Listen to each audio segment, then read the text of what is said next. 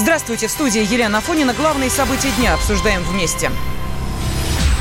Восемь украинских военнослужащих задержаны на территории Донецкой Народной Республики. Как сообщает командование силовой операции Вооруженных сил Украины, бойцы заблудились и по ошибке приехали к позициям ополченцев. На прямой связи со студией из Донецка корреспондент «Комсомольской правды» Никита Макаренков. Никита, здравствуй. А, добрый день. Ну, это э, версия э, украинских э, вооруженных сил. Что же произошло на самом деле? Что известно о задержанных на данный момент? А, на данный момент известно, что задержанная украинская диверсионно-разведывательная группа передвигалась на автомобиле с номерными знаками Народной республики.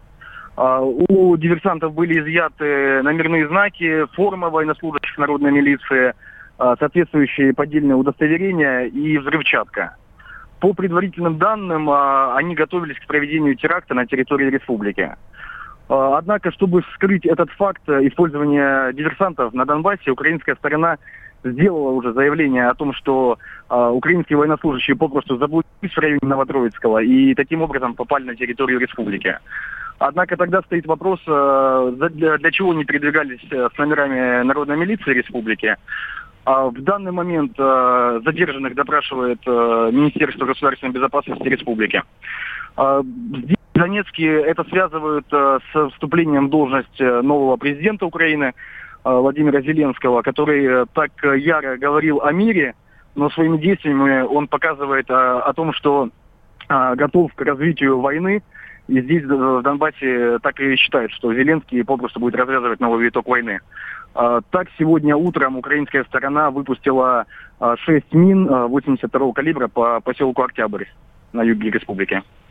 Но, тем не менее, э, Никит, э, мы сейчас слышим о том, что Зеленский предлагает э, провести референдум о диалоге с Россией, но я так понимаю, что ни жителей Донецкой, ни жителей Луганской народных республик, если вообще такой референдум будет, это абсолютно не коснется. Свой диалог вы уже установили.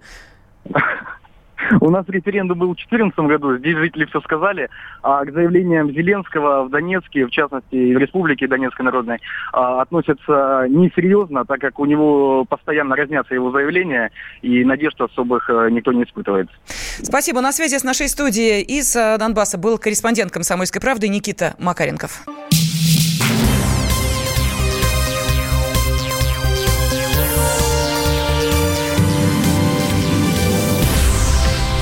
Студии Елена Фонина мы продолжаем. В посольстве России в Италии пока не могут подтвердить, что в автобусе, который перевернулся, находились российские туристы. Представители дипмиссии выехали на место аварии, а также в больницу, куда доставили пострадавших, сообщил нам пресс-атташе Александр Серебряков.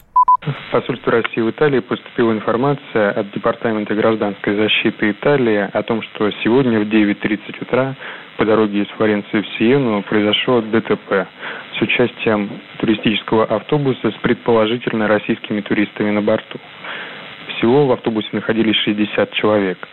По предварительным данным, в результате аварии погиб один человек, пострадали 10 человек. Э, четверо находятся в тяжелом состоянии, четверо в состоянии средней степени тяжести. По информации Департамента гражданской защиты Италии, пострадавшие доставлены в больницу города Сиена. Сотрудники посольства выехали в город Сиену для того, чтобы вступить в личный контакт с пострадавшими, оказать им всю необходимую помощь и прояснить обстоятельства произошедшего. О развитии ситуации посольство будет информировать. Открыта также горячая линия посольства плюс 39 388 627 01 62.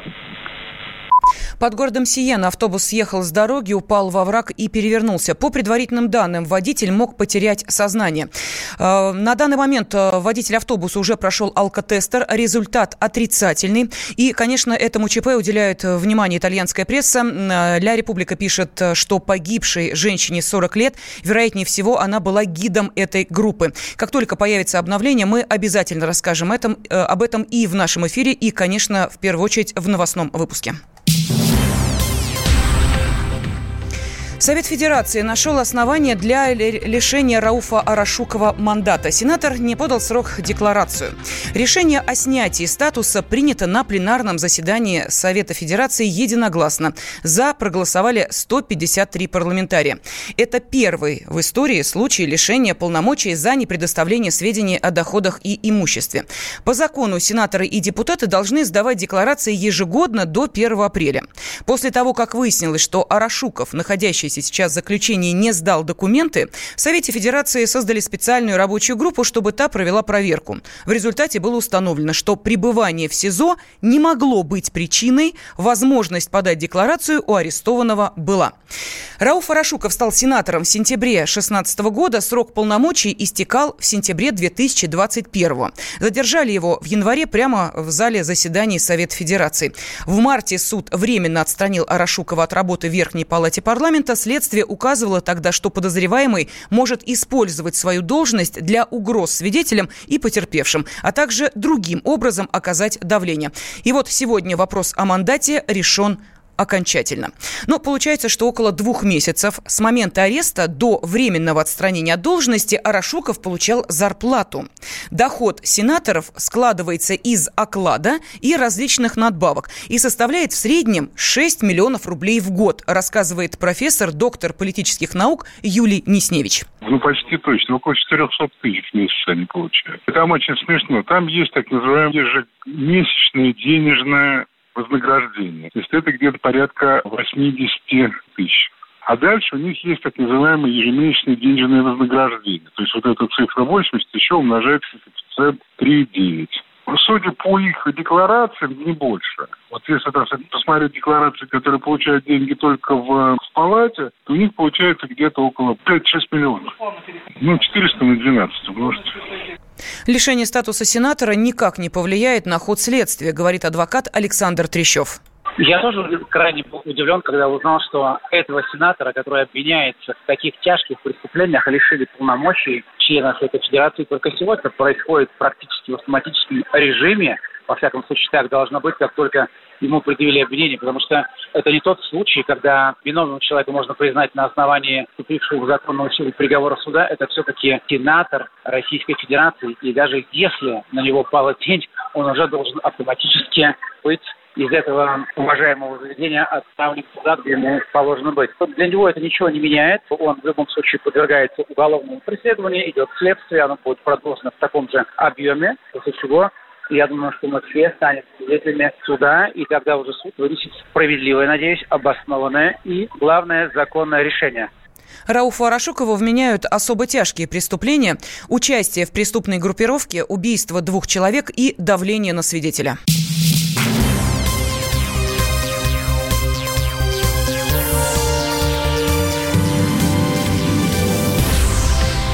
Студии Елена Фонина мы продолжаем. В Каннах проходит международный кинофестиваль и с э, премьерой, которая уже состоялась, Квентина Тарантино, познакомился наш кинообозреватель Стас Тыркин. Каннский фестиваль э, вступил в такую свою решающую пору, такой зенит настоящий. Вчера состоялась самая ожидаемая премьера фестиваля э, фильма Кристина Тарантино «Однажды в Голливуде».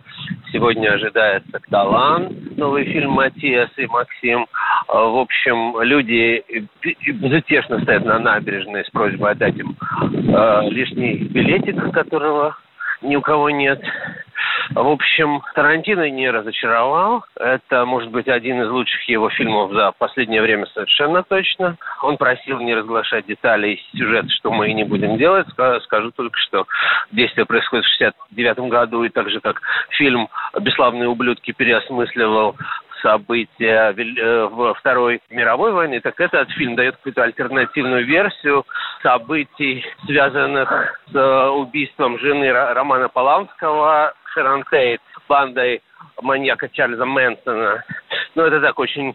Э, эти слова совершенно не отражают, так сказать, фильм, потому что это такой большой объемный кинороман, главные роли в которых играют э, прекрасные Брэд Питт и Леонардо Ди Каприо. А, вот, это то, что касается вчерашнего дня, а только что я иду с показа первого, и не поверите, крымско-татарского фильма, а, который был показан в программе «Особый взгляд». Названия у него нет, я думаю, что будет правильно перевести как «Возвращение домой». И рассказывает он о том, как отец и сын по национальности крымские татары везут э, труп тела погибшего брата и сына э, похоронить в Крыму. Вот. Насколько я понял, из Киева, где он погиб в конфликте, э, понятно, кого с кем. И так сказать, Крым осмысляется в этом фильме как э, священное место для крымских татар, их Иерусалим, как сказано в фильме. Они теряли дважды эту землю один раз, э, когда их народ э, переселил Сталин, и вот сейчас после аннексии Крыма. Э, фильм достаточно средних художественных достоинств, скажем так, но я, честно говоря, ожидал худшего, поэтому, в общем, понятно, почему Канны берет эту картину. Как сказал Тири Фремо, программный директор фестиваля перед началом показа, в общем, эта программа «Особый взгляд» нацелена на открытие новых территорий, и э, крымско-татарского фильма точно нигде никогда не было, и поэтому, в общем, э, понятно, почему его пригласили. Вот такие новости с Каннского фестиваля с Распиркин, Канны, Франция. 72-й э, Каннский кинофестиваль завершит свою работу 25 мая. Радио «Комсомольская правда». Более сотни городов вещания и многомиллионная аудитория. Керчь 103 и 6 FM. Эм. Севастополь 107 и 7 FM. Эм. Симферополь 107 и 8 FM. Эм. Москва 97 и 2 FM. Слушаем всей страной.